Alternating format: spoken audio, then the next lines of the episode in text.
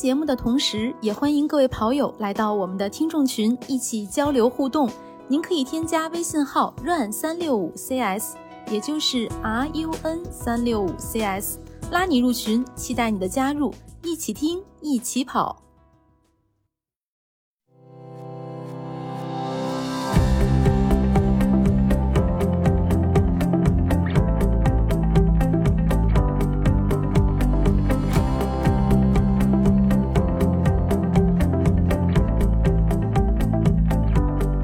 家好，欢迎收听跑者日历，我是之前从来没有看过环法的南哥。Hello，大家好，我是断断续续看过一些环法的佳宁。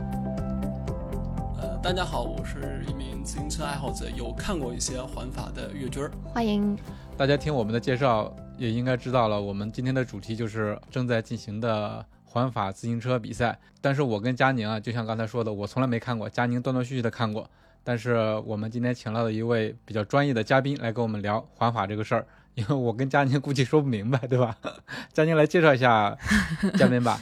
嗯，好，肯定就是我跟南哥是说不明白的啊，我俩就是一个不怎么看，一个看一点点，就这个确实太少了。然后我们今天就请来了一个也是我们的朋友，他平时也看车，应该也骑车对吧，娟儿？呃呃，对，就是这两年骑的少一点。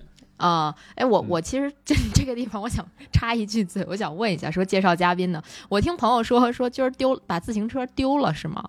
对，就是其实最近几年开始跑步以后，骑车是比较少，一直在通勤。然后前段时间，然后把车子停停地铁旁边，然后呃当天没骑没骑没去骑，然后等再去骑的时候，我发现车没了。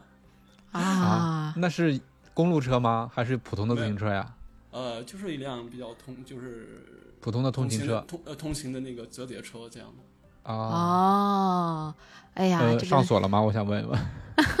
呃，就是普通的锁，然后可能确实是跟平时不一样。然后正常情况下，我可能会锁一个比较好一点的锁子。然后当那天可能出门的时候，突然找不到钥匙，然后就随手拿了一个那个之前呃买车的时候送的那个锁，然后就这么巧就啊，大意了不是？啊大意了，大意了。嗯，佳宁继续介绍。呃怎么说呢？我就是想个招儿让嘉宾放松放松，让嘉宾别紧张。我们就是聊天而已。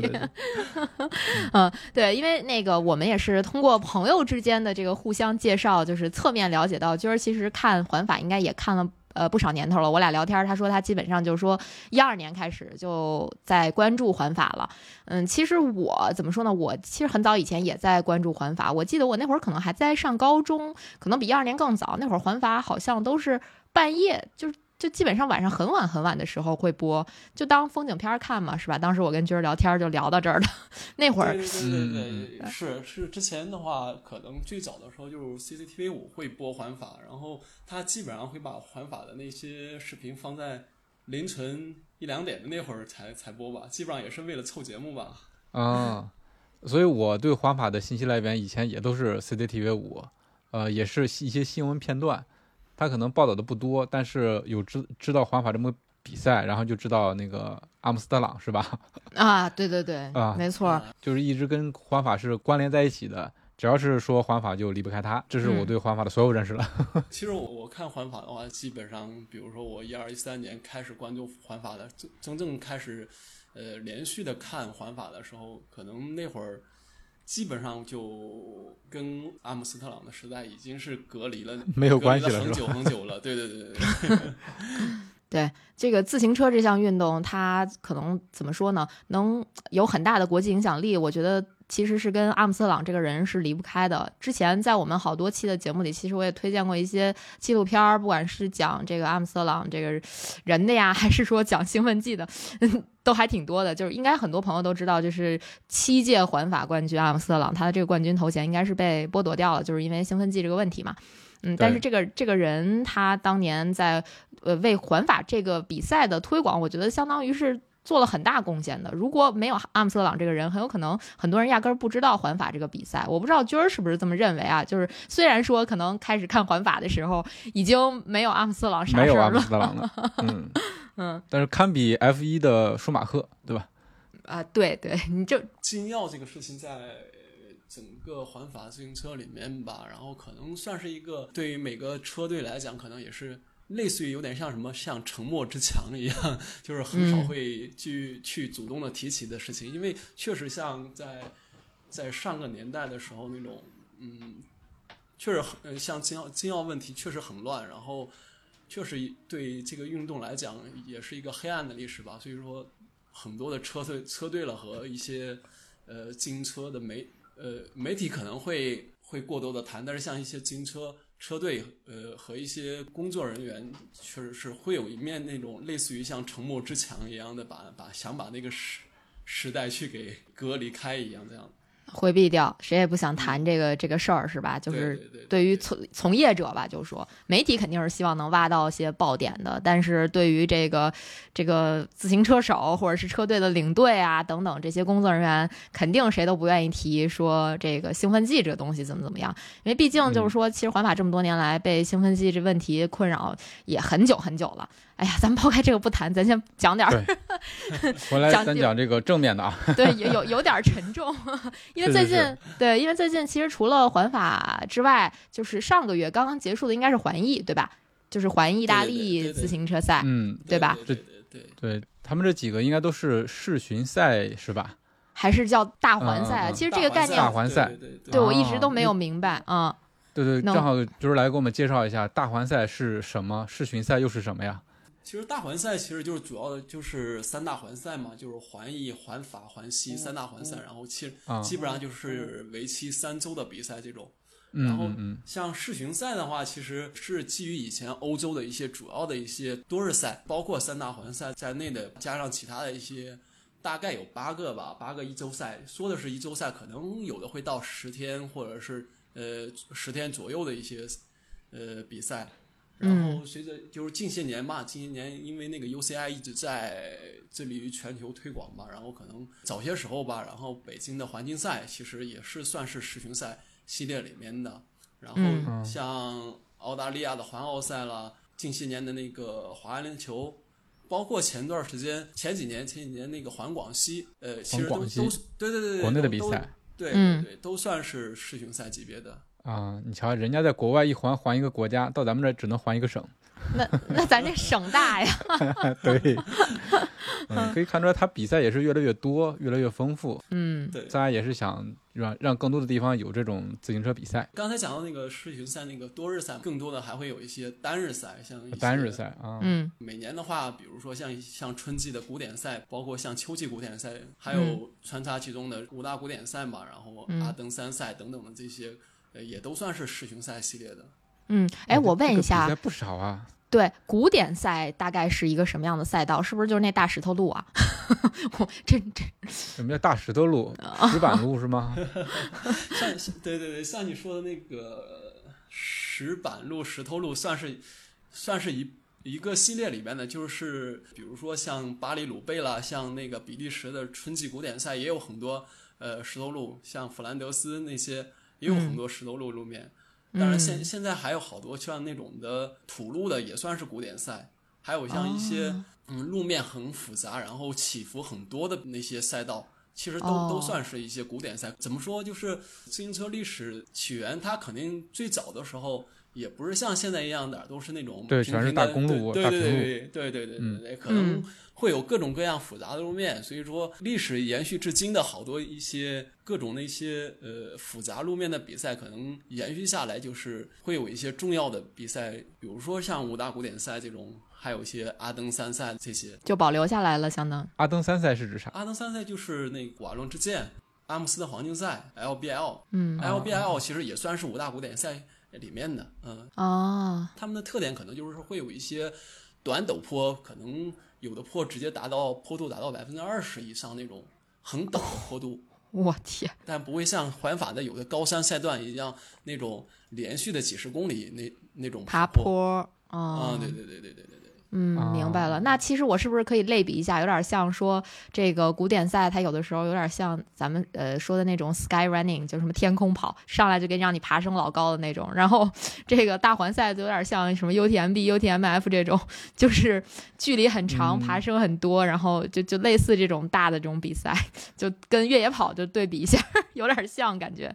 嗯，我觉得不太像，我觉得应该是古典赛偏越野跑一点，其他的比赛偏路跑一点，我是这么理解的。呃，这么说的话也没也没也没毛病 是吧对对啊对对对对主要是看路面儿一样，是吧？对对对路面儿的那个情况跟爬升之类的，对。嗯重要的可能就是大环赛这些可能都是多日赛，赛制啊、时长啊嗯不一样。哎，嗯那不同路面的比赛，他们用的车也不一样吧？这个我觉得可能还是取决于那个品牌吧。比如说像闪电吧，然后它可能有那种专门古典赛的车车型，这两年推出的，比如说、哦，还有古典赛的车型呢。对，比如说鲁贝，它专门为那个巴黎鲁贝推出的那个一款车型就就叫鲁贝嘛。然后但是可能，嗯、大部分的车手可能呃骑 S L 七就可以。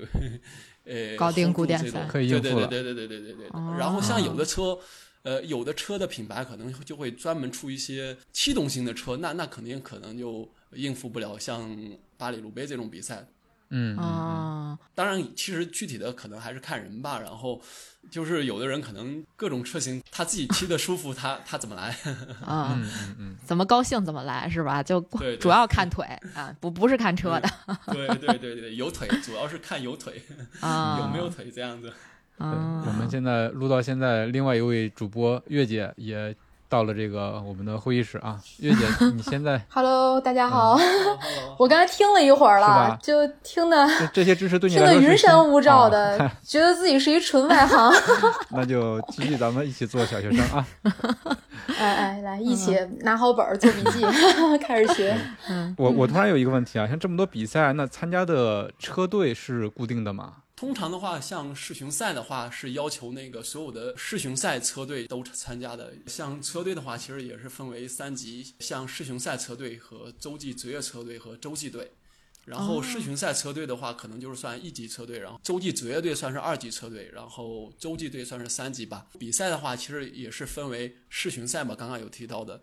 呃，嗯世巡赛是要求所有的世巡赛车队都要参加的。另外的话，二级别车队积分最高的，比如说像前两名，他基本上也是有资格去参加的。同时，组委会的话也会邀请一些次级别的车队，他会有一些名额给给一些次级别的车队这样子。嗯，啊，哎哎，就是最近，因为也在这两天也在看环法直播嘛，他们有时候就提到说某个车队他们有这个保级的压力，就是呃，就是相当于他们现在其实属于世巡赛车队这个最高级别，但是如果说他环法拿不够一定的这个积分，他可能就要降级到这个洲际职业队这么一个级别去了，是吗？对，然后是有这样的情况，呃，其实也是今年刚刚实施吧，然后其实之前 UCI 一直有在推，今年算是正式实施吧。呃，哦。目前的话，比如说今年是有十八支世巡赛车队的，然后其实还有不到二十支的那个二级别车队，然后其实二级别车队里边，比如像欧佩辛这些，因为有像范德普尔了，嗯，菲利菲利菲利普森这种嗯，对对对对对对对，佳宁还是知道挺多嘛。不不不太知道，看的最近，对，所以像像他们这些二级别车队，所以的他们的积分其实每年很高。呃，但是像比如说像乐透啦，呃，嗯以色列国度啦，嗯呃呃，应该现在叫以色列创业国吧，还有单车交易车队，他们在近三年的 UCI 积分里面就可能排在了十八支车队的最后面，然后甚至没有哦像二级别车队的阿尔凯亚了和欧贝钦分数高。这样的话，可能按照今年实施的新规的话，最后的两名大概就要降级到次级别车队这样。哦，嗯，那哎降级意味着什么呀？就对，比赛机会少了，收入少了。我我就想问，就是这个跟足球里边儿这个升降级，它是一个什么样的关系，对吧？就是因为咱们知道，比如说咱们都看，比咱们就以英超为例吧，那英超的最后三名他就降级到英冠联赛去了，然后英冠的这个前三名，咱们就先先说前三名吧，虽然规则不是这样啊，就是英冠前三名他就升级到这个这个英超联赛了。英超，嗯，对，就这是是这个世巡就是这个 UCI 的这个车队的级别也会是这样吗？就是如果你是顶级的，你可能在顶级的这十八支车队里面排名就倒数倒数后三位，你就要降到下一级别。就是而且大家参加的比赛都不一样吗？会会这样吗？还是说，因为我有点迷糊，因为刚才说你看欧贝青他也不算是世巡赛车队是吧？他就是第二级别，但是他也能参加环法。对对对，比如说十八支世巡赛车队里面最后两名如果降级的话，他们肯定会有面临的一定的压力，就是比如说他的积分不能够排在次级别车队的前一两名，可能他。他们就不能参加大环赛，这样的话对车队曝光来说就会有很大的呃流失。可能赞助商觉得你这个车队没有办法参加大环赛，那我是不是就要考虑不赞助你这样子？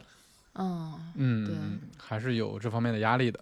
对对对。但是刚才娟儿也说了，如果像环法这种的大环赛，它其实也是会呃有这个邀请，比如说下一级别的车队去来参加的，对吧？也不是说只有这十八支。第一级别的车队可以参加，下面还会再邀请，呃，可能邀请就不靠谱了，是吧？今年邀请他，谈赞助商的时候就没底气了。对对，如果像外卡的话，很多时候就要看户口本了嘛。对，对，一般像环意环意的话，可能会倾向于呃邀请一些意大利本土的，对对对对对，嗯，像不管是环意、环法和环西吧，他们肯定会倾向于邀请一些本土的呃二级别车队这样子。嗯，对，所以还是得自身的成绩好，才能有更多的比赛机会跟曝光机会。对对对，是这样。这打铁还需自身硬啊！对对对，是的，是的。咱们基本上就把这个大的背景也介绍差不多了，到现在也该切入到我们今天的主题，就是环法了。环法，这个对，咱们录节目这天是环法第二阶段的比赛的第一个比赛日，第四比赛日，第四赛段。对对对，第四个赛段。然后呢，这个我们其实是在，就至少我是在一边打开这个 直播，一边在然后录咱们这个节目的。呃，咱们就对对，主要是打开，主要是咱们这不是边看看能不能学学点啥，然后再在这个比赛里实践，看比赛之中实践一下嘛，对吧？咱们就说说环法吧。其实就是最近几年，就是我不知道大家是不是感觉到你听到的特别多的一个声音，叫做“百年环法”。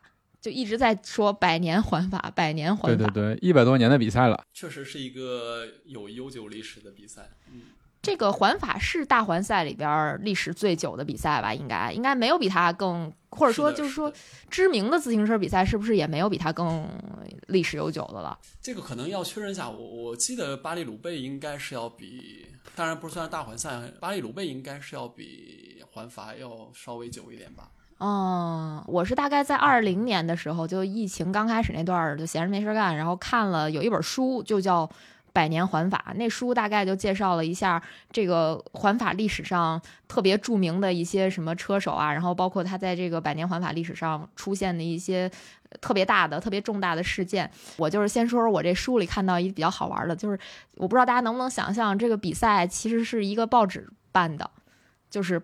不是咱们意义上的，就是咱咱们想象那意义上的，要么国家办的，要么什么协会办的，要么是赛事公司公司办的。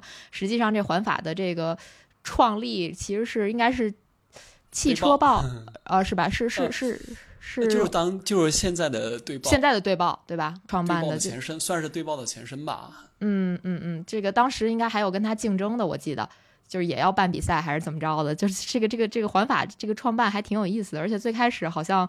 最开始，最开始这环法这比赛好像没多少人报名，就可能几几个人报名吧。第一届环法是不是最后是因为报名费还是什么降低了，还是公里数降低了，最后就可能有六十个人报名，就是没有没有这么现在这么大规模，反正。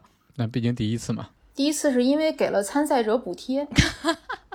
后来最后是有对，就跟现在很多比赛就是请不来运动员给邀请费是一样的。像最早的北马是吧，也也是补贴吧，也是邀邀请，就去去拉大学生嘛，然后就这一对吧？对，一个意思啊。出场费嘛，嗯嗯啊，艰难的创业阶段相当于是 啊，这还是挺好玩的啊。就环法应该是一九零三年是第一届，对，是的，相相当古老了。真的是百年环法，对。那他们怎么想着就绕法国一圈呢？六十多个人，这是对报想的，这不是这六十多个人想的。我知道，我知道，他这个想能想出这个赛制也是挺牛的，就绕着法国转一圈。其实现在跟之前有很大的不同啊，对吧？你比如说今年发车，它其实不是在法国，嗯，对，在他的第一海外发车赛段对在哥本哈根，对，嗯，对，就大家都听说环法环法，就觉得这个比赛可能就一直在法国境内，但事实上其实是不是的。环法它是叫环法而已，事实上它不仅在欧欧洲大陆办过，其他国家办过，它应该是还在澳大利亚办过分站赛是吗？那些绕圈赛可能会在各地去办吧，然后正常的话，嗯可能、呃，像环法那个正赛的话，它基本上也就是会在海外发车，然后几个赛段以后回到法国，这样嗯嗯嗯也会经过周周边的一些国家，像比利时的、瑞士的这些，啊，嗯对，嗯，嗯嗯，毕竟挨得近嘛，是吧？对对对对对，而且。感觉整个欧洲的这个自行车文化都特别的发达，大家都爱看。对对对，其实像前其实像前两天那个环丹就就是从丹麦发车丹麦，嗯，对对，丹麦发车的时候哇，我真的是感感到非常震撼的。其实多年看环法，并不是像在丹麦那样完全的从开始从起点出发，几十公里全是人那样。对，真的是 被震撼到了。嗯，嗯，嗯是，我是看上一个赛段，应该就是第三赛段的时候吧，路过一个城市，导播其实也挺会找镜头的，就是那个摄像师扫过这个选手之后，然后看见一个路口里面全是人，他就对着那个人拍了挺长时间的镜头，看上去真的是人山人海，特别多的人，感觉人全来啊，特别热闹，而且感觉那就是有一些赛段，他那个没有隔离，观众和车手就特别近，就一伸手就能拍着那种。对，我觉得可能这就是环法比赛的，就是国外自行车比赛的一些特色吧。嗯它可以，近距离的接触到自行车比赛，近距离的跟那些车手有一些接触吧。嗯当然可能会有一些安全的隐患患。对对对对对。是上一届环法吧，就有一个人他那个牌子伸到了赛道里头，导致这个大集团的摔车。摔车，对，是的，是的。嗯然后当时他他拿着一牌子，好像是致敬他的 grandpa 还是 grandma！对，然后把那个珍珍宝车队的托尼马丁给带到，然后接连发生大规模的摔车吧。嗯，嗯，那事故还挺严重的。对，后来是不是还找那个车迷来着？就是要要追究他的责任。可能当时是有罚款吧。不过这种这这种比赛就跟咱们平时看的，比如说那种足球比赛还有不一样。就这种比赛你不用交这个门票钱，所以 这个就等是怎么说呢？让他的这个观看门槛儿特别低。他要是从你家门口经过，你就上门口大街上一坐 就行了，啊就能看上这个比赛了，是吧？对，我看好多车迷就是在那搬了一个户外的椅子，然后坐在那喝着啤酒，然后跟朋友聊聊天儿，然后就看比赛。真惬意。确实很羡慕他们。嗯，嗯，啥时候再有环境赛呀？咱也看家门口有没有搬个凳儿坐会儿。其实看这种自行车比赛也有一个特点，就是那可能就能看那么一段儿。你比如大剧团过去之后，你就没得看了，是吧？然后在前面就是等，啊，在前面就是等，嗯，现着。其实欧洲那边有很多，他们七月假期嘛，然后呃那边假期也多，然后他们会开着房车，然后跟着那个环法比赛一路啊，一路走，然后然后他们房车里面其实是有电视的，然后等那个呃选手过来的时候，他们可能会出去加油什么的，然后后续的话可能就可以回房车里面继续看电视了。哦，然后开着车去下一个赛段嗯，对，啊，这太好玩了。啊，有意思，有意思。哎，刚才其实咱们在节目开始的时候就提了这个阿姆斯特朗，呃。阿姆斯特朗算是，虽然他现在没有冠军头衔了，但他绝对应该是这个环法历史上最著名的车手之一了吧？除了这个大家都熟知的阿姆斯特朗之外，还有哪些车手就是怎么说呢？他配在环法的历史上有自己的一席之地吗？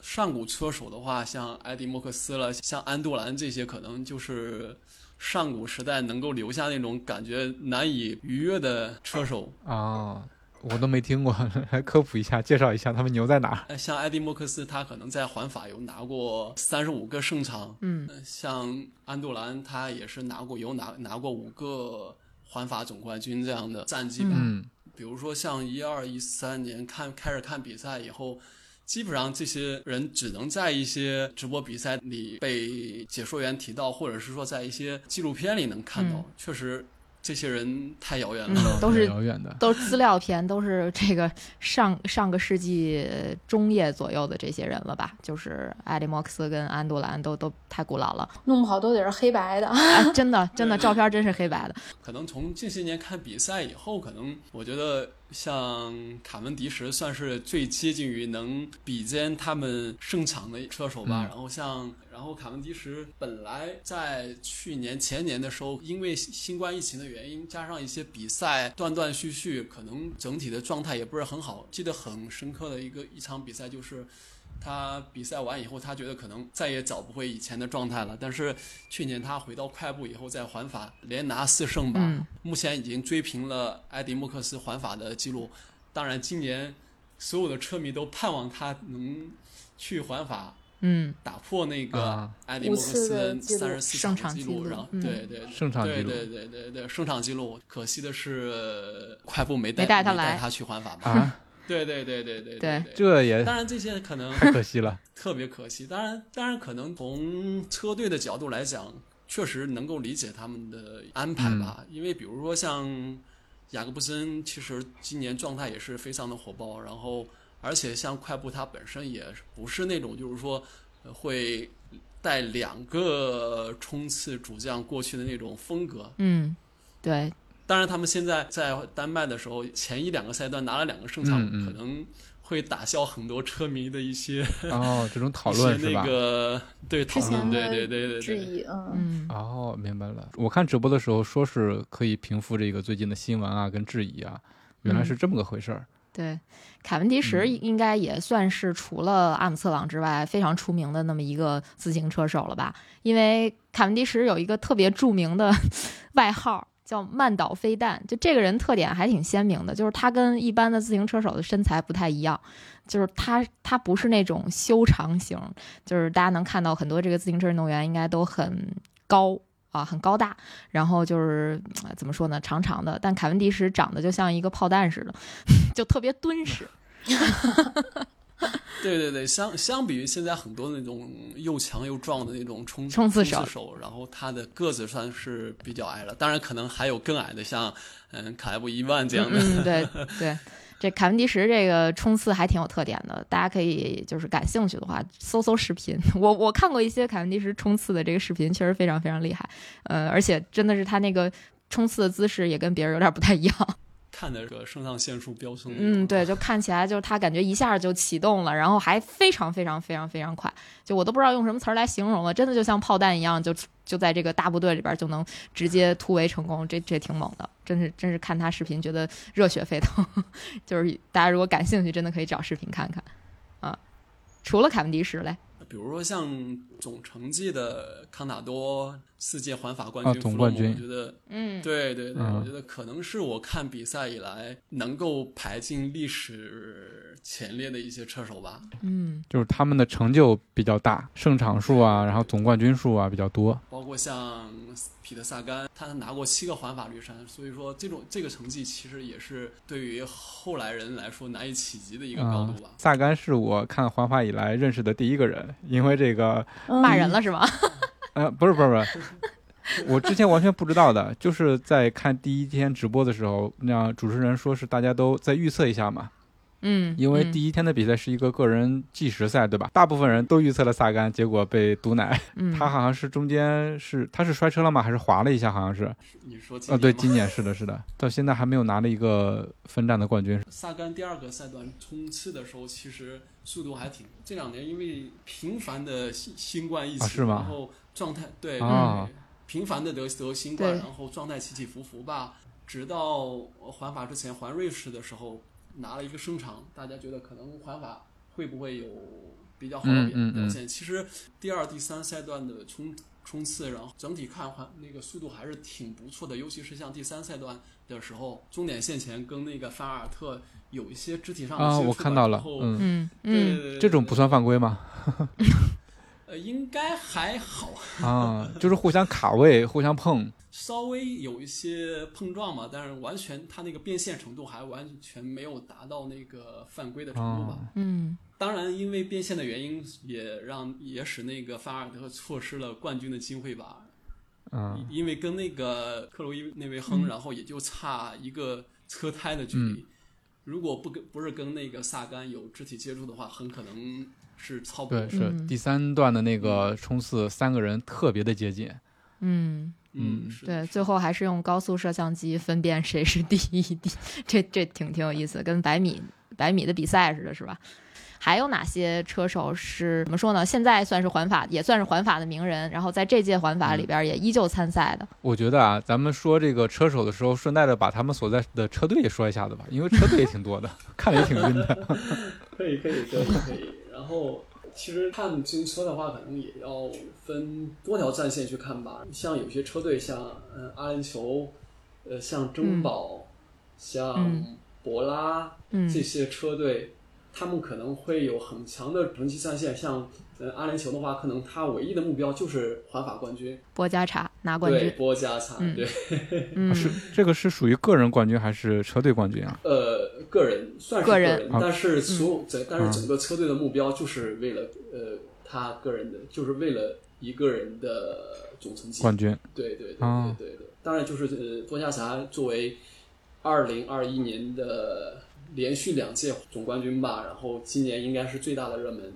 然后、呃，像刚才提到的范阿尔特的珍宝车队，呃，嗯罗格里奇，然后温格高，其实也是有很强的实力吧。然后嗯像罗格罗格里奇是在二零年的倒数第二个赛段，然后个人七十赛，然后被波加查翻盘。其实当时的呃真的是震惊了所有人。去年因为那个摔车的原因，罗格里奇没有能完赛，然后但是那个温格高拿到了环法的第二名嘛。然后今年他们整个车队派出了罗格罗格里奇和温格高，应该是有机会和波加查去较量一下吧。然后像总成绩的话，可能比如说在像博拉的弗拉索夫，可能会有争领奖台的实力，他的目标可能也就是争领奖台吧。啊，就是能站上领奖台就 OK 了。对对对，包括像天空车队，当然像呃一零年之后，基本上一直统治环法的前天空车队，现在的英力士车队吧，今年可能没有特别让人觉得十拿九稳的车手，但是像前环法呃有拿过环法冠军的托马斯，其实还是有一定的实力。我觉得可能目标也他们。呃，能够站上领奖台，应该是瞄准前三的目标吧。嗯哎，这个插一句啊，这英力士车队也很很有意思啊，就前天空车队，现在叫英力士车队。这个嗯这个，我不知道大家知不知道英力士车队的英文是啥？就是其实对 他们，就是 Breaking，对，对对对对，Challenge 一五。九，对那个那个英国公司嗯、就是这是这是一个联系，就还蛮有意思的啊。哦，对，然后前段时间不还是给那个基夫乔格送去了自行车吗？啊，对对对对对，没错，看到了。嗯，但是他们应该只能只能骑山地吧，或者骑个什么 gravel 之类的。呃，其实非洲还是有挺多比赛，然后挺火爆的。其实非洲的很多那个地方，他们对自行车其实真的是非常的火爆。这样，哎，这个其实挺有意思的。前段时间应该是那个环意有吉尔麦吧，就是一个来自厄立特里亚的黑人黑人对黑人车手拿了一个赛段啊对吧？呃，也挺有意思。他是说他他是应该是大环赛历史上首个黑人冠军。啊 是的，是的，是的。然后真的是非常厉害。嗯嗯，而且整整个那个，我看到一个视频，就是当时，呃，他们国内的一个酒吧吧，然后真的是我一下子就沸腾的那种，特别震撼。嗯，这还还有更震撼的，就是开香槟直接把眼睛给喷了，然后把眼睛给 软木塞儿打眼睛上了对。第二天直接不退赛了，不玩了，参加不了第二个赛段，下一个赛段比赛了。这这也是一小趣闻。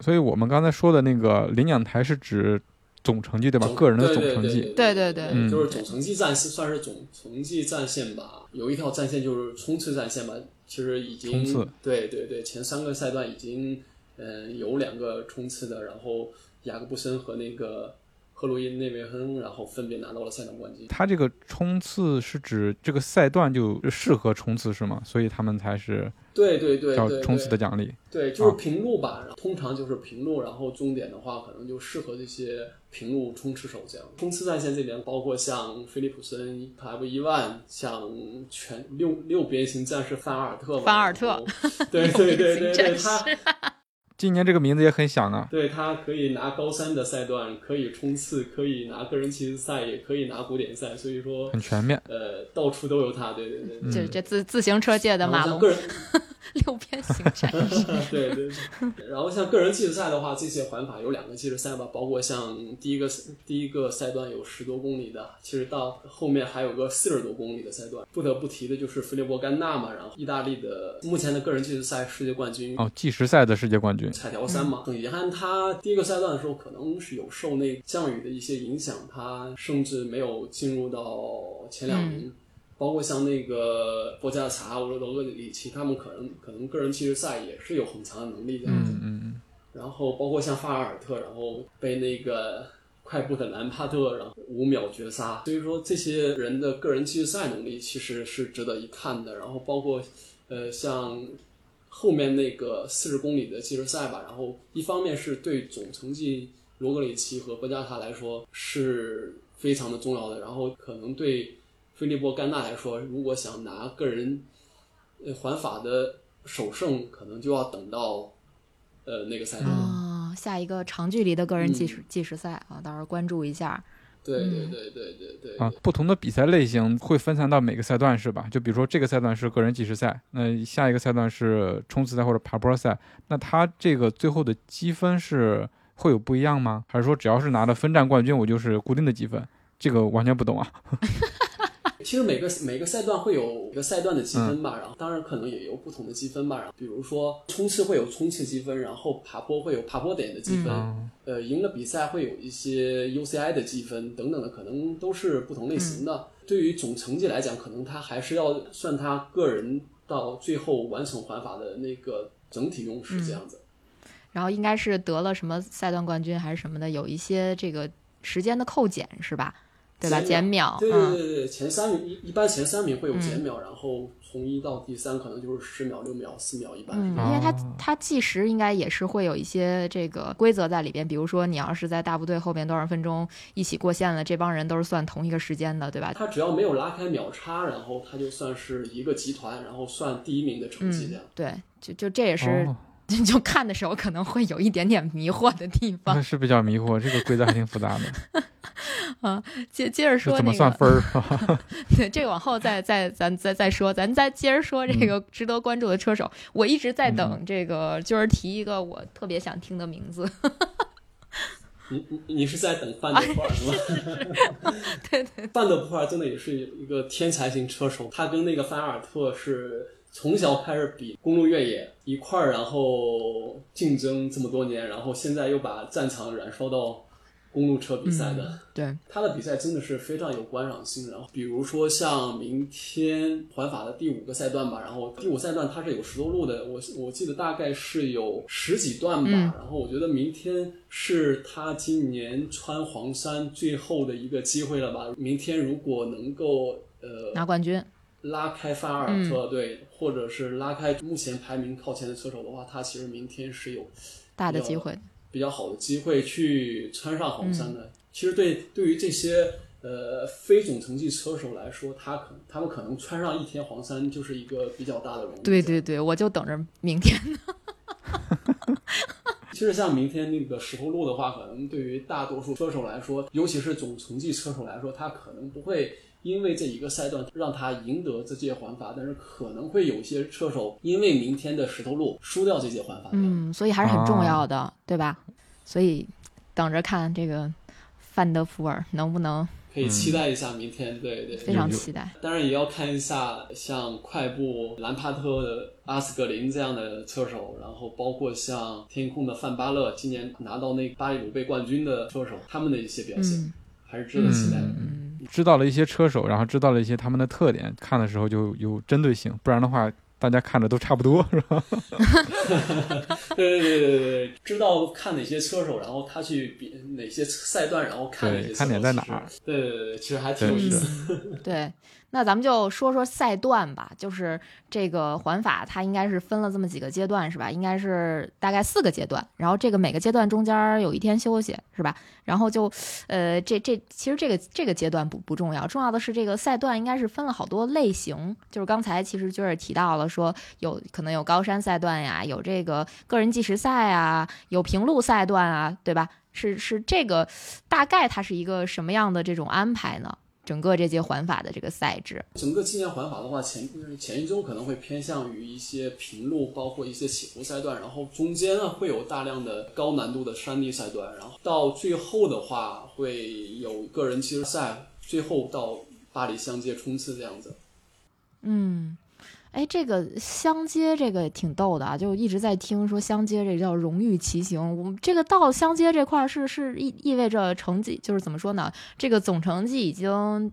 大幕落下了，然后所以大家到了相接就变成随便骑一骑就好了，就完赛就好吗？还是说它本身其实是有意义的呢？我我我这个我就真真的不太懂了。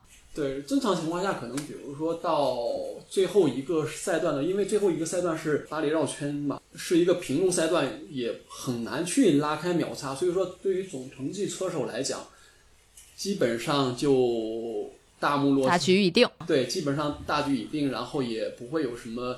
呃，变化了，所以说可能更多的时候对是对领先的基本确定总冠军的车手和一些车队的一些曝光吧，给他们一些呃享受比赛的机会。但是对于对于屏幕冲刺手来讲，巴黎能够赢得相接冲刺的，也是一个巨大的荣誉。这样。原来是这样，我一直以为到了最后就是这不算不算成绩了，然后大家就是玩儿而已。毕竟是比赛嘛。真正的到最后一个赛段，前两名就差一秒两秒的，我觉得他们肯定是要拼一下 子，到最后了。呃，那就是说前面三个赛段在丹麦比，比完之后呢，就是有一个休息日，就或者叫转场日啊，转场，嗯，对，啊，就就回法国了，是吗？是的，然后今天是到那个东科尔克吧，然后第四赛段从东科尔克出发到，我记得是到多莱，然后今天应该也算是一个平路赛段，嗯，待会儿可以看一下冲刺了。我刚看了发车，在敦刻尔克的海边，风景也是非常漂亮。嗯，对，今天可能海边会有侧风，然后会有一些突围这样。哎，我突然有一个问题，就是这个冠军好预测吗？你像刚才。就是说的，就是哪些人有站领奖台的实力，可能就这么几个人。但是他这个赛程其实是一个长达二十一天的赛程，那中间有很多意外。那从实力上来讲的话，就是前三名很很好预测吗？那要好预测，可能开赌盘的人怎么办？就不比了。可能就是大家只能根据他们的实力去预测嘛。但是具体在赛场上发生什么，那可能会有很多意外的发生，或者是不可控的因素吧。嗯嗯。但是可能对于看热闹不嫌事大的车迷和媒体来说，肯定会把那个所有的热门都要给提前给罗列一遍。对对对，预测这件事儿肯定要干，但是准不准就再说啊。先把先把气氛烘托一下，烘托到那儿了是吧？对啊，那要预测准，到底怎么样？你还得看比赛，对吧？嗯，对，还是要有悬念。也是也是啊。嗯。那今年的这个环法基本上就是说在丹麦和法国两个地方去举办吗？主要的比赛路线是在丹麦、法国，但是呢，其实因为是很多赛段是它在边境线嘛，然后尤其是像法国，比如说明天第五赛段它会有经过比利时，我我记得这些环法还会有经过瑞士这些，就是它的周边的国家这些邻国，最后回到巴黎，就反正。不管你上哪儿绕去，最后就都 回巴黎，是吧？反正今年的话，今年整个路线的话，就是从丹麦海外发车，然后三天也回到法国，从那个东科尔克开始第四赛段，然后整个路线的话，就是一直往东，先到阿尔卑斯，然后再往南到。中央高原到那个比利牛斯，整个比赛到最后一个赛段又回到巴黎相接这样。哎，那这些赛段，就比如说像丹麦这三个赛段肯定是新的赛段，对吧？那在法国境的这些赛段都是相对固定的吗？还是说每年有调整？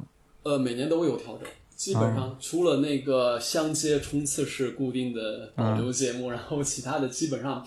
呃，每年都会有调整，但是可能个别赛段、个别路线，包括一些爬坡、山顶，可能会有复用，但基本上不会按之前的那种路线原封不动的去使用。啊，嗯，那每年找路线也是一个大工程啊。对啊、我觉得这每年这个搞赛段累死人呢。赛赛事职责的工作了。嗯嗯嗯还得这些赛段加起来里程应该都差不多，还不能缩水，对，基本上最近几年是在三千多公里吧。三千多公里，我的天哪！嗯、其实是二十四天，然后二十一个比赛日，大概总的里程是三千三百多，是吗？对，然后一般像海外发车的话，可能因为转场的原因会多一个比赛日。正常如果是在法国发车的话，两个休息日。哦，明白，多一个转场日，多一个从国外转场过来的这么一个时对对间。对，可能多一个休息日，对车手，包括对一些媒体来讲，包括像工作人员，都是一个很好的放松。喘息的机会，歇一歇。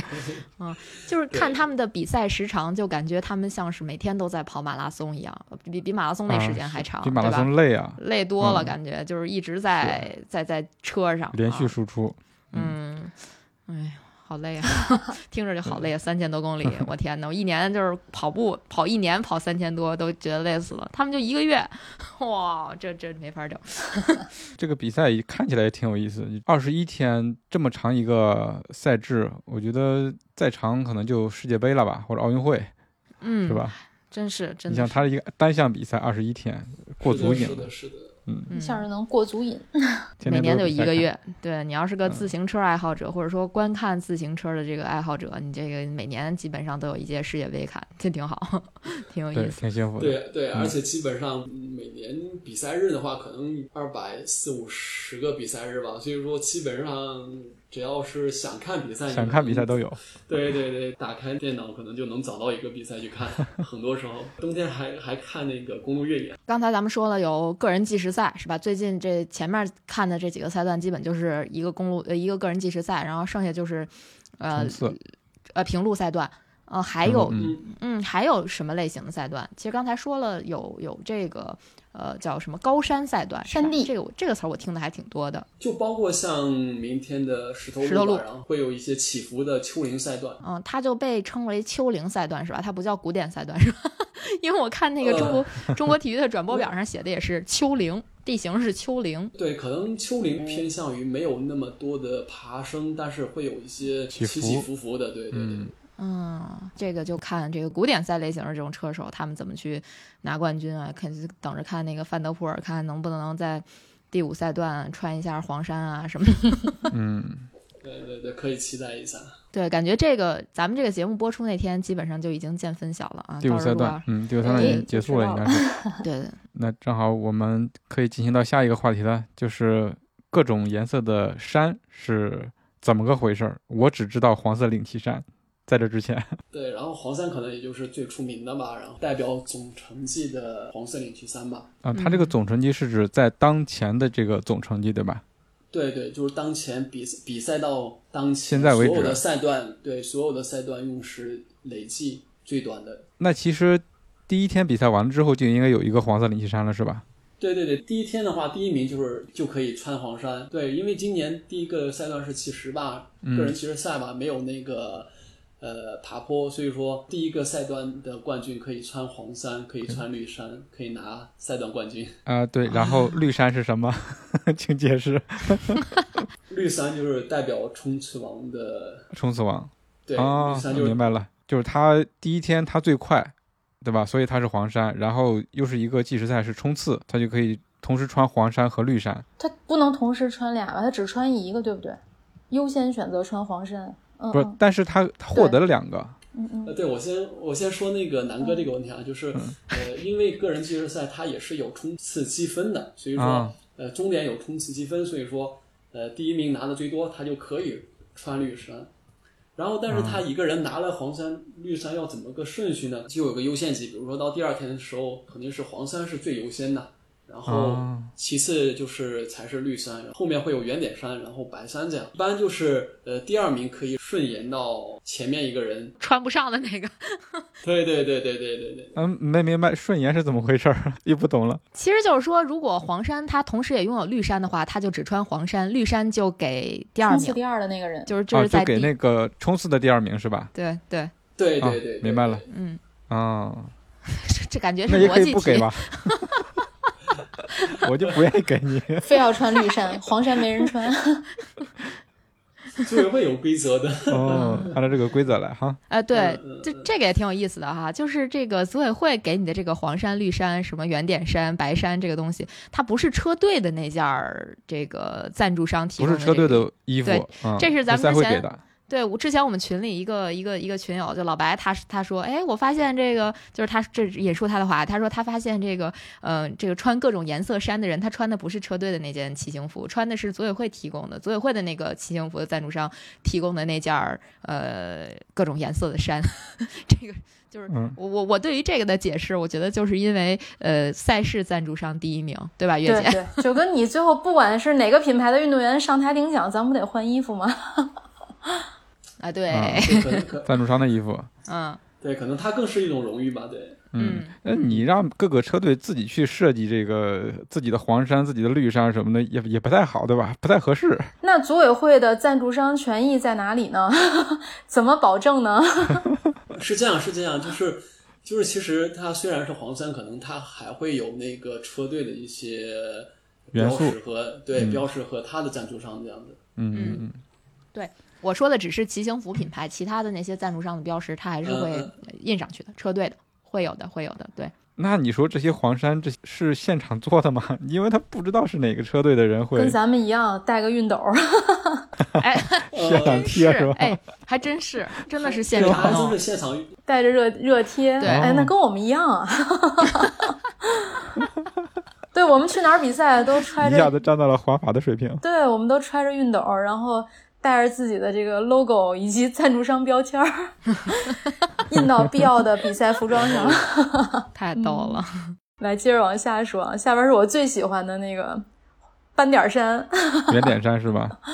圆点山就是代表爬坡王的圆点山，然后基本上就是拿爬坡积分最高的。哎，这个其实我我还是挺就对中途的这个冲刺积分和这个再到中途的这些爬坡点的这个计分规则，我是有点迷糊的。从就是哪算呢？对，它是怎么算呢？是算你冲过这个这个积分点的时候，它速度最快的人拿积分，还是说名次拿积？哦，按名次，对对对，那明白了是按名次的。哦，不管是冲刺还是爬坡吧，然后嗯。其实都是按通过冲刺点或爬坡点的名次来算的。哦，哦，那这么说的话，就如果说你在开始就突围了，我前面就一直管他呢，是是管他我是不是这个最后拿拿冠军，我就是为了争中途的这些冲刺积分或者是爬坡积分的话，我就在前面冲出来，然后先先对对对对拿个前几名，然后到最后等所有的这个爬坡积分我拿到了，我就放了，我就我就开始溜达就行了呗。是的，是的，对的。哦，我觉得你可以去做车队那个经理了。这就可以了。这么容易吗？对的，是这样的。哦，哦啊，制定战术。终于懂了，迷迷糊糊的看了好几天，然后终于明白了，终于找到一个嗯明白人，不容易，不容易。我看现在这个原点山是谁来着？我我我也说不出他的名字。他好像他的那个在第第三赛段的那个策略好像就是这个吧，一开始就突围出去了。他第二、第三赛段都这样，都是，然后很早就突围出去，然后争那个爬坡点爬坡点。现在好像也是。对，现在他又在突围集上瘾了团。换不了人了。对，所以说那个原点山其实是每届环法最难猜的一个，就是因为它其实不是说你有最强的爬坡能力这样的，嗯，很多时候你只需要提前突出去，把那个主要的爬坡点拿掉就行了掉就可以。哦，我看着也挺有意思的，因为他本身也是丹麦人嘛，所以他在前面突围的时候，等于他一个人可以享受所有人的欢呼。可能就是因为这原因他突围的吧。对，我觉得解说也挺逗的，就说这个大部队也挺给他面儿的，对吧？就放的比较多，一开始六分多的差距呢。好玩啊、这挺有意思。嗯，对，可能大家一看啊，你丹麦车手对，突围了，放大家你吧，就不跟了，你走吧，我放你，我放了你。有意思，嗯好多细节。嗯对，那除了这个黄山、绿山、圆点山，还有其他的吗？呃，然后白山后面应该是后面又新加的最佳年轻车手吧。啊，最佳年轻车手。嗯，对，这个算是呃计算总成绩的时候看，今年的话应该是九七年一月一号以后的车手都可以有机会争夺。嗯对年轻车手的一个鼓励。对，啊是的，我看第一天转播的时候，还有就是不同国家的国家冠军，他也可以穿就是特殊的衣服，是吧？国家冠军衫。对国家冠军嗯 是的，是的国家冠军国家冠军衫。啊，厉害了，厉害了。对，如果阿拉菲利普来的时候，你可以看到世界冠军彩啊，虹山。彩虹世界冠军赛，当然，第一个赛段你如果有关注的话，那个菲利波甘纳，然后他就穿的计时赛的那世界个呃呃，叫什么世界冠军山是吧？彩虹山，彩虹山嗯彩虹山也分不同的赛事吗？就计时的，有爬坡的吗？还有或者 没有是吧？公路自行车比赛里面，可能也就是分个人计时赛和那个大组赛吧。嗯，嗯，明白了。那如果分的太多的话，那真看不过来了。对，先按颜色区分，然后再按这个赛段的类型区分，太多了。嗯嗯，白山这个其实也挺有意思的哈，这个。就说回那个波加查，波加查是一九九八年生的人，就是他已经拿了两个环法冠军了。他他不仅是黄山的拥有者，曾经是黄山的拥有者，也是白山的拥有者。像这个嗯，对，白山会顺眼原，点山的。我天，前两年的那个比赛规则就是，如果是那比赛是爬坡终点的话，爬坡的积分会翻倍。这样的话，因为波加查他爬坡能力很强，然后又拿了几个终点的那个总冠军，所以说他也能拿到那个原点。真可怕。对，今年的规则改了，然后呃终点没有那个翻倍，所以说给了其他人更多的机嗯，会。怪不得科特冲出来了呢。反正我也不要那个终点的那个什么 double 积，没有 double 积分了，所以也无所谓，是吧？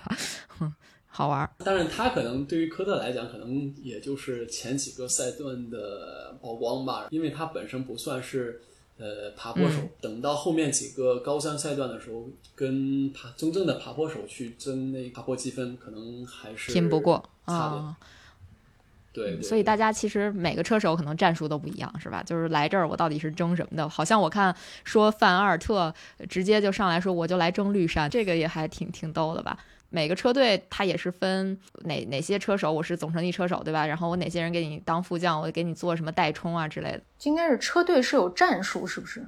呃，各个车队可能还是基于他们的目标，然后去制定战术吧。像这些战术能大概介绍一下吗？就比如说一开始的时候是一个集团作战，然后后来有谁突围，然后怎么着，到最后的话主将去冲刺这种。根据那个目标的不同，可能会分为几种吧。嗯然后比如说像又提到那个阿联酋这个车队，他们的目标就是总成绩，所以说他们肯定不会随便的去突围，然后呃一切目标就是呃都是围绕那个波加萨的总成绩，比如说在爬坡的时候会有大量的车手围绕在在他身边，然后他当爬坡副将，然后有些平路的时候它会有平路副将。副将都好多种，这配置好高啊！对，然后可能正常情况下，比如说，呃，因为新冠没有来到环法的特隆兵，可能就是作为他的古典赛明天第五赛段的副将去选择的吧。但是很遗憾，他因为赛前那个因新冠阳性的原因，呃，没有来到环法站。嗯嗯嗯，然后还有一些像呃目标比较多的，可能像珍宝车队吧，因为、嗯呃本身萨尔特冲刺能力很强，然后呃去年他也作为车队的副将，然后也既拿赛段又当副将的，也很辛苦。然后今年的车队也给他了一定的自由度，让他去有机会去争夺那冲刺王绿衫。然后，但是像车队的总成绩呃线路的话，就是呃罗格里奇和温格高嗯，然后像其他的一些爬坡副将，可能就会主要的围绕他们两个去工作。嗯，啊，所以主将的地位还是挺高的呀，这压力也大呀，那么多副将围着你，你这个要要是干不出成绩来，还挺难看的。对，对不起副将，像之前的那个法国的那个车手皮诺，因为多年被法国人当做环法的希望，然后嗯嗯，其实压力还挺大的。然后今年终于可以说，他说我今年不争总成绩，然后我就要快乐骑行，然后有机会的话去争争夺单站和那个爬坡王，嗯、圆点山这样的。这不斯特林吗？快乐，快乐自行车，对，快乐骑行。嗯太逗了这个。哎，这这副将其实说白了就是帮主将破风呗，可以这么理解吧？就是或者或者说就是大、呃大面上说，对，然后可能呃，有的副将是平路破风，然后爬坡带节奏，然后嗯平时在送水啦，哎呀，等等。对这个大家应该都能看见啊，就是在环法那个赛场上，经常你看车队那边站着人，然后拿一小包就递过去是吧？然后这个这个直接就跨在这个车手某个车手的身上，他就开始从里边掏水，然后给自己换水，再给队友递水。一般这都是副将的活儿是吧？其实说白了就是一个车队可能就一个主将，然后剩下都是副将，对吧？剩下反正都是围绕主将去布置这个战术，基本上是这样。对对对对，是这样。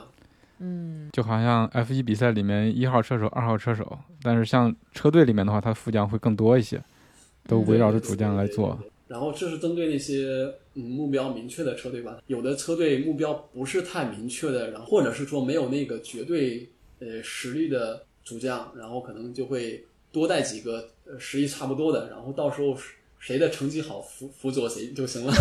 谁行谁上，你行你上。对对对对，比如说像今年英力士就带了托马斯和亚当耶茨和马林内兹，然后嗯可能到时候真的是，呃，一周以后看谁的成绩好，然后谁就可以谁就是主将。对晋升主主将了，我的 天。我的妈呀，这这还《甄嬛传》还得演着，还在还还上演着，这这一个车队也是一个小社会啊。嗯，对对对，而且值得一提的是，就是这个怎么说，各种颜色的骑行衫，应该是在不同的环赛里面，它的颜色是不一样的。因为之前在别的自行车环赛中还看到过蓝色的圆点衫，应该是不同的环赛它是不一样的。就是每个赛会组织，它会有希望有一些自己的特色嘛，比如说像环意的总成绩就是粉衫，环西的就是红衫。红衫，嗯嗯嗯，对嗯，像环法是那个 ASO 主办的，嗯，主办的对，像环多菲内啦，他们也就会沿用环法的这一套黄嗯。黄衫、圆点山这样。嗯，冷知识但是这么 ASO 对对对，那个插播一个冷知识，对对，没错，ASO 也是巴黎马拉松的主办方，就是 ASO 应该是法国非常大的一个赛事公司，这么理解吧？对对对对对，他全年好像也是有很多比赛。呃，两对对两百多个比赛去组织，其实还挺挺繁忙的。对，嗯。非常繁忙，很厉害，嗯，各种类型，刚才讲那个车队战术的时候，讲到那个总成绩目标的，当然像还会有其他目标的，比如说像快步，很明确今年就是冲刺，嗯。包括像那个乐透，包括像欧贝星，它是有冲刺主线的，他们就会带很多的那个冲刺型的副驾，比如说能够长时间领骑的，或者是说有一定的呃怠速能力的和卡位能力的这这些副将。还想再插一句，就是这个 经常在比赛里出现的一个画面，而且这解说也经经常会提一个东西，说这个呃小火车，这个这个哪个车队的小火车，对对，这个火车队对嗯这个也挺有意思的，我不知道大家注意没有？开火车就是一个车队好多个车手，然后排成一列，然后带着自己的主将往前走。通常的情况下，平路的话，在最后的十公里以后，呃，会开出一个平路火车带速度，然后会保证自己的冲刺手能够在最后的冲刺冲刺中有一个比较好的位置。然后像山地火车，可能就是呃山地火车，前天空车队发明吧，然后它会有很多的爬坡手，然后在山地赛段，然后拉起一个山地火车，以以一个中高速的配速去带着自己的主将吧，然后这样的话，别的车队想攻，因为速度的原因有点快也攻不出去，然后有一些实力差一点的车手会就就直接掉队这样。哦，哎，这个在山地山地上，这个我我我其实不太明白，就这种火就是这种小火车在山地怠速，它也是一个车队，大概就这么这么多人，他就一直带着这个车手往前走，那是不是得不断的换人领骑啊？如果说就一个人领，那他也肯定领不到头吧？对对对，其实跟那个屏幕一样，然后其实也是一一节儿一节儿的，然后把最后把主将带的能带多远是多远。嗯，就是其实藏在后面是能够节省不少力气的，是吧？就是我对对看有对对有有数据说，可能如果在冲刺的时候，你前面有一小火车的话，基本上能节省百分之四十的这个输出。我我不知道这数据，我这数据可能是瞎说的啊。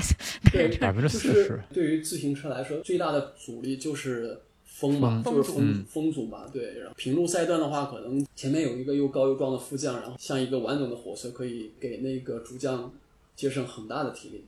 嗯，嗯，所以他才能对，最后冲得动，就前反正前面体力我都省了，我就剩最后这一一哆嗦了，我觉得特别狠。啊 对对对对，所以这个车队平时也练这个开火车这这个这个事儿。对对对，这是一个 很重要的一个对呃训练科目。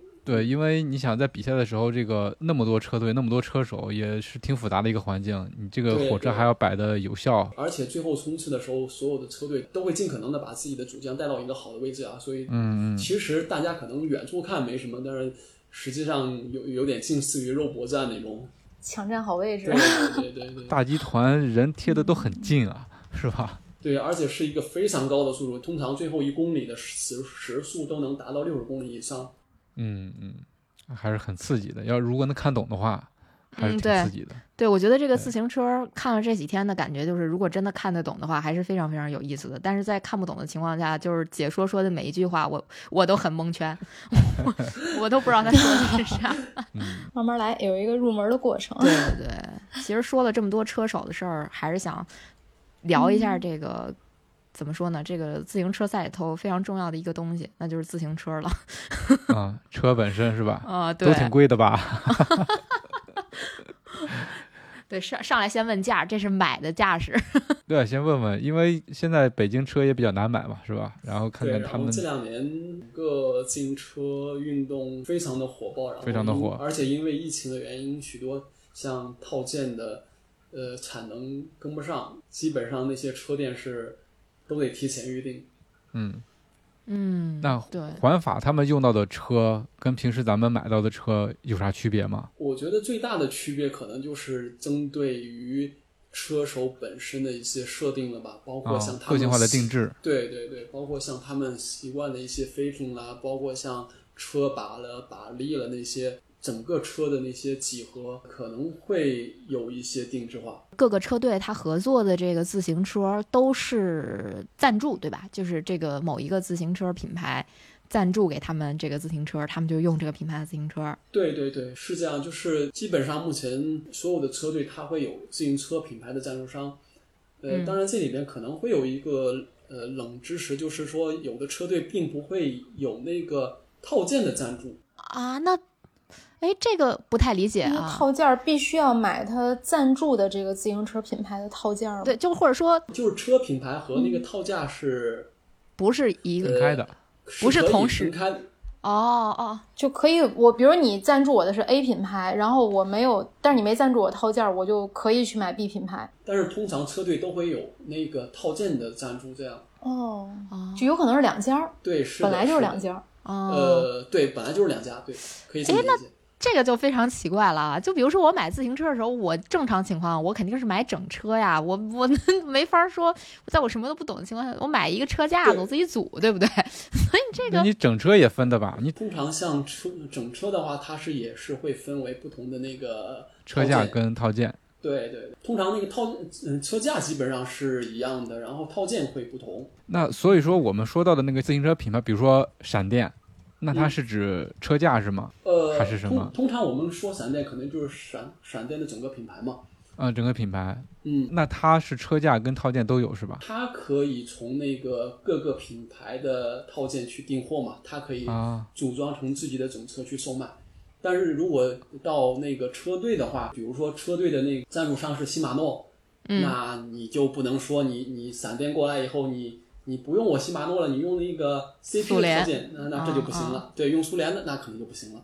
啊，这个也都是这好冷啊这个。这个知识点 嗯，确实没想到啊！我真的是以为就是赞助，我也是就赞助你整车。比如说我可能这个闪电，我就是跟这个禧玛诺套件合作的，我这就是一整车我都赞助给你了。原来这个还还是分开的可以分开，对，可以分开。哦。而且像西马诺，其实它会呃有一些强势的，因为刚才提到套件还没有提轮组嘛，有的时候那个禧玛诺会说啊，我赞助了你套件，那我那你必须还得用我的轮组。有的车品牌就不行了，比如说像闪电，那我有 Ravo 的轮组，那我就嗯。不想用你那个禧玛诺的，嗯，哎，就可以分开，他就可以聊，哦，对，可以聊。这个就跟 对，就跟车队去聊嘛，是吧？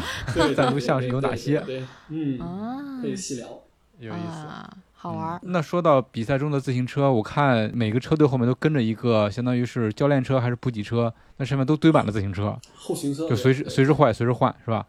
对对对，一般的后勤车会为每个车手准备两到三辆的车吧，然后每个车手对每个车手准备两到三辆。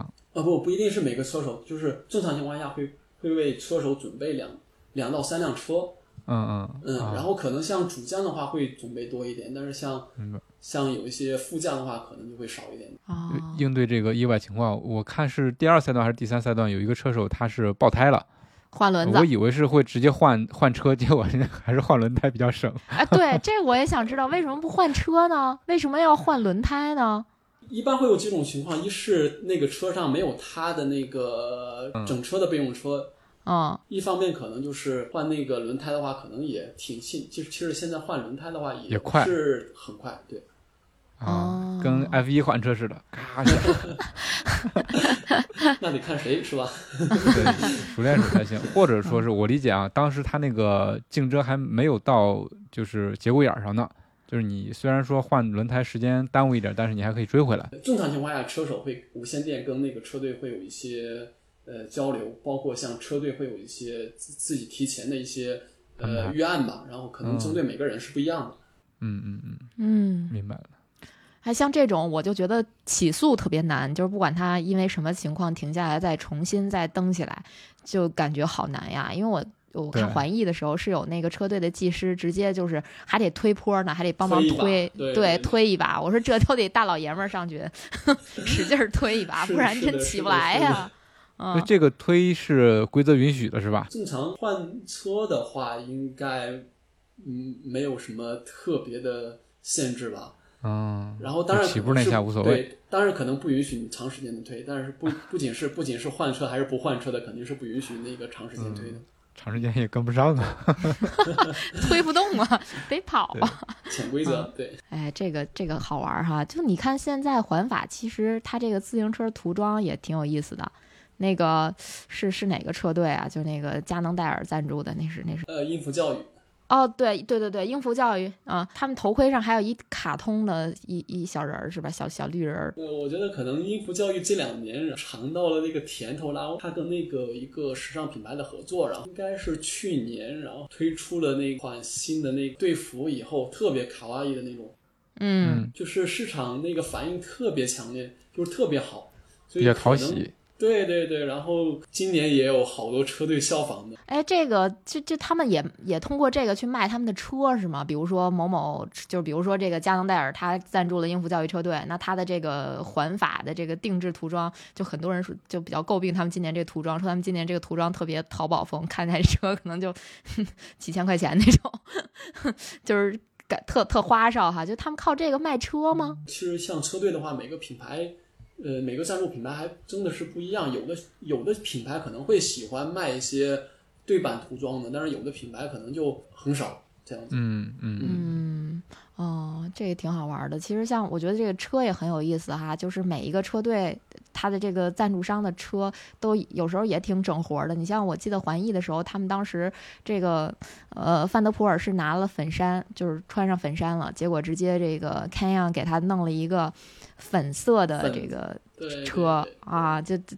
非常这个死亡死亡芭比粉那个颜亡配色，还挺好看的啊，还挺好看的啊其实那个呃环艺粉还是相对于比较好看一点的，啊，对不算是太那种难 hold 住的。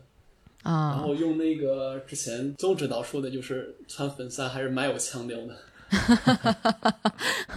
挺能整活的，反正各大车队，因为后来那个应该是闪电赞助的那个车队是谁拿了拿了粉衫，后来闪电也出了粉色的那个定制车，我看也也是挺挺能整的。自行车涂装其实是一个很好的宣传手段嘛，可能有的品牌会看重这个，像类似于你刚说的那个范德普尔，刚拿了粉衫就给他一辆定制的粉粉车。粉车，嗯但是对对，但但是比如说像那个有的有的品牌，同样是今年环艺崔克的，嗯，在那个呃洛佩兹拿了连续穿了好多个赛段的粉对衫，但是一直没有定制的 那个车出来车子也出来，对对对，不愁卖。对，就其实可以可能跟那个品牌的那个营销策略不不一样吧。比如说像一些总成绩车手，可能他会倾向于我最后真正的赢了，我才去那去用使用那个定制涂装的车。嗯嗯，可能有的品牌就比如说像范德普尔，大家都知道它不是总总成绩的，就是哎，那么一下子，就是为了对，就是为了呃增加一下曝光，或者是类似的一些嗯，品牌需求。嗯，有对，意思，中间会换一下的，就是他刚拿到粉三，他就会去骑一辆定制的粉车。嗯，不然热度就过去了，没了往后。对 是的，是的。秀一把，嗯对我就是最后说一下这个看环法的平台吧，简单说一下，嗯。然后今年环法的话，在中国体育有直播，大家可以到中国体育的官方网站去看。其实还有一些可以推荐给大家的，就是比如说你要想更多的去了解一下公路自行车比赛啦，大家可以去环法的官网去看一下，包括像 Cycling News、Pro Cycling States 这些网站，他们其实是非常全面、非常及时的，呃。让你能够关注到公路自行车动态的一些地方。好，那我们今天的节目就到这里了。如果你觉得有料有趣，请一定为我们点赞、转发和留言，这对我们很重要。我们也会不定期的选取大家的留言，在节目里阅读，让更多的人听到你的声音。另外，也可以全网搜索“跑者日历”，发现更多精彩和惊喜。感谢就让今天来跑者日历对，，感谢感谢，这个是给我们扫一下谢谢盲，谢谢科普了这么多内容，嗯。主要是扫盲谢谢谢谢谢谢行，好，对，大家可以继续看滑板了，享受滑板，谢谢谢谢，拜拜，谢谢。拜拜。拜拜拜拜。